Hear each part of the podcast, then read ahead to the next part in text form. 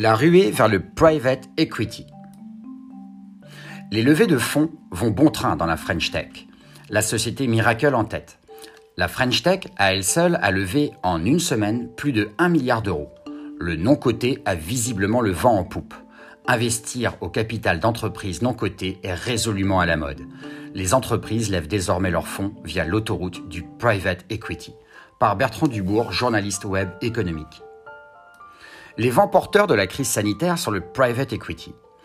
Le private equity en Europe représente 80 milliards d'euros sur les six premiers mois de l'année. Pandémie oblige, les marchés boursiers en ont fait les frais suite au décalage des introductions en bourse.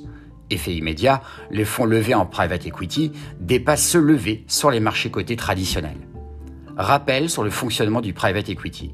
Les fonds de private equity investissent dans des startups pour les accompagner dans leur développement pendant 5 à 8 ans. Les apports de capitaux privés sont un levier de croissance majeur pour les PME qui cherchent aujourd'hui à croître rapidement. Les fonds de private equity rentrent dans la catégorie des financements alternatifs car ils ne recourent pas au financement bancaire classique.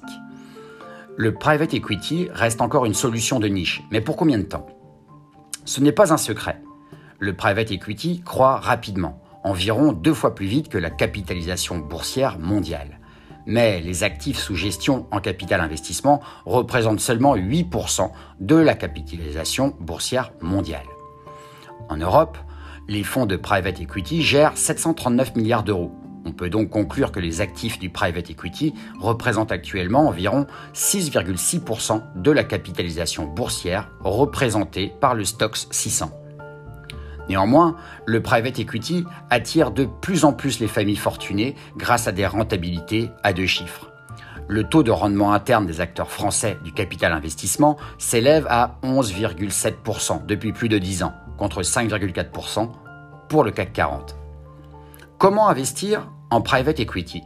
Si vous souhaitez investir en private equity, Tikeo Capital est une entreprise spécialisée dans le domaine. Vous pouvez également investir en capital investissement via des FCPR, des FCPI ou des FIP.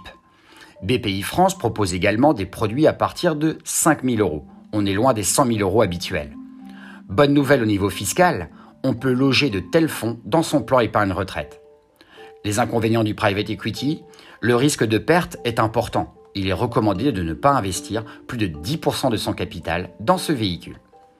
Alors, si vous êtes une société de gestion et que vous souhaitez communiquer sur votre actualité, n'hésitez pas à nous contacter. C'était Bertrand Dubourg de rédactionfinancière.com. Très belle journée.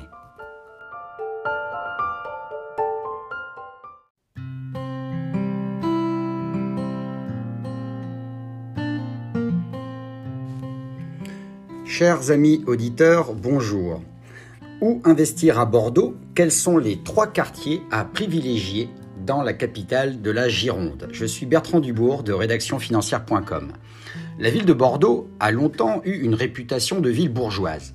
Sous l'égide de l'ancien maire Alain Juppé, la ville s'est littéralement réveillée et offre désormais un cadre de vie privilégié. L'océan Atlantique, proche, et les Pyrénées permettent des loisirs de plein air et une qualité de vie incomparable. Bordeaux bénéficie d'un tissu économique riche et compte des industries de pointe comme l'aérospatiale ou la pharmaceutique. En outre, la gare Saint-Jean a été l'objet d'un vaste programme de rénovation qui lui donne désormais fière allure. Tour d'horizon de trois quartiers à ne pas rater pour réaliser un investissement locatif réussi dans la capitale des vins. Pourquoi investir à Bordeaux? Bordeaux est un pôle universitaire majeur en France. 10% de sa population est étudiante. Plus de 30% des Bordelais sont âgés entre 15 et 30 ans. Les petites surfaces de type T1 ou T2 sont donc à privilégier. Ces investissements vous garantiront un taux d'occupation proche des 100%. Excite la vacance locative. Investir à Bordeaux dans le quartier Saint-Pierre. Le quartier Saint-Pierre est le centre historique de la capitale des vins. Les prix oscillent entre 5 000 euros du mètre carré et 8 000 euros du mètre carré dans l'ancien. Le quartier est situé près de la place de la Bourse et dessert la place du Parlement. Son charme historique est indéniable avec de belles rues pavées. Investir à Bordeaux dans le quartier de la Bastide. La Bastide est située sur la rive droite de la Garonne. Le quartier offre une belle vue sur Bordeaux rive gauche. Le quartier est situé idéalement et offre un emplacement privilégié proche du centre-ville via le pont de Pierre.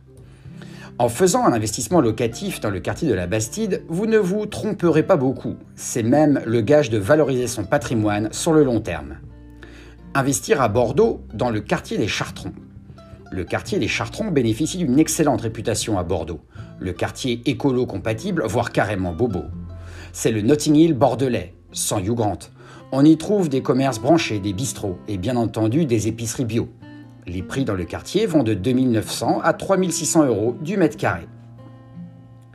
Voilà, je suis Bertrand Dubourg de rédactionfinancière.com. Merci d'avoir écouté ce podcast dédié à la ville de Bordeaux et à l'investissement immobilier. Très belle journée, au revoir.